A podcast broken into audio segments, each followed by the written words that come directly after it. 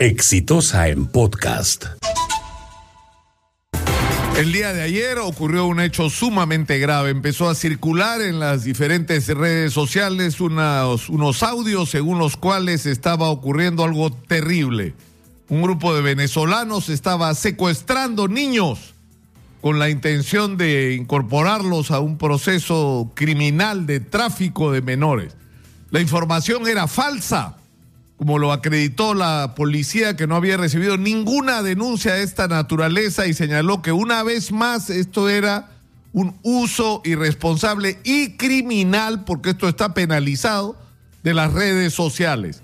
Pero esto nos enfrenta a un asunto sumamente grave, porque lo que pudo crearlo de ayer y estuvo a punto de suceder en algunas zonas de la ciudad y del país, es agresiones contra venezolanos pacíficos que no están involucrados en ningún delito y que están acá en el Perú porque salieron de su país por razones económicas, por la gravísima crisis humanitaria en la que está envuelta Venezuela desde hace ya tres años.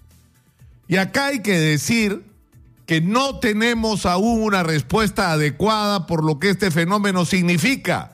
El último registro más o menos confiable hablaba de 860 mil venezolanos presentes de manera legal en el Perú. La cifra probablemente borde el millón de venezolanos.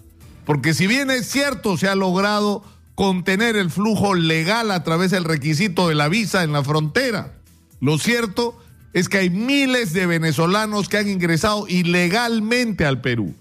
Y lo han hecho porque siguen saliendo de su país porque la crisis no se resuelve. Y eso tiene que ver directamente con la estabilidad o no del régimen del señor Maduro.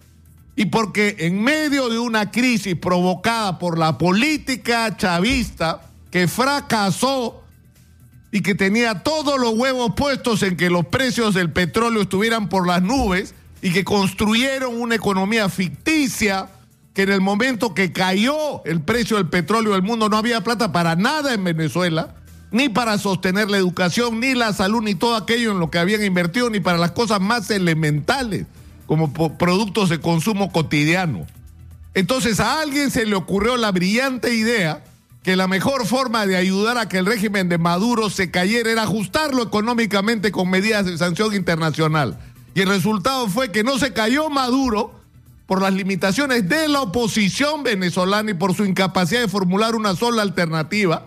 Y lo que ocurrió es que millones de venezolanos se fueron del país. La mayor parte de ellos, la gente que había estado en las calles protestando. Con lo cual, en vez de dañar al régimen, se le hizo un favor. Y lo que tenemos hoy es que estamos pagando las consecuencias de esa política exterior de la cual nosotros hemos sido parte.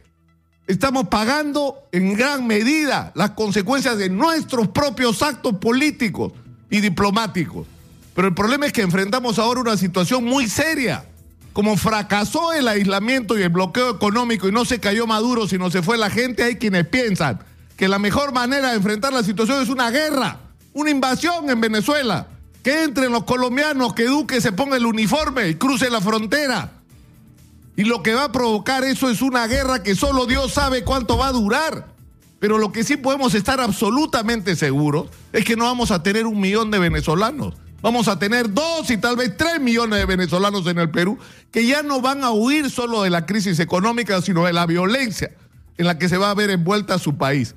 Entonces tenemos que enfrentar la solución al tema venezolano en el Perú que tiene que estar, y yo no sé por qué no está en el presupuesto de la República. Tenemos un millón de habitantes más. Y tenemos que tener una respuesta para ellos. Tenemos un problema con la delincuencia de los venezolanos. Tenemos de algunos venezolanos, tenemos el problema real que hay venezolanos que están reemplazando a peruanos en la chamba. Por más horas de trabajo y menos honorarios y menos sueldos. Es un problema real que genera crisis en los servicios, en la vivienda, en la educación, en la salud, en el transporte, en todos los niveles. Un millón de habitantes más no es broma. Y eso evidentemente requiere respuesta, pero eso tiene que estar integrado a una estrategia de política internacional. Tenemos que ayudar a resolver la crisis en Venezuela. No somos nosotros los que van a arreglar esa crisis, tienen que ser los propios venezolanos. Y lo que tiene que haber en Venezuela no es una guerra, son elecciones libres, con derechos para todos, donde todos puedan participar sin restricciones y donde los resultados sean aceptados por todos. Eso parece imposible ahora sí, seguramente, pero ese es el camino para arreglar las cosas y que no paguemos nosotros finalmente las consecuencias.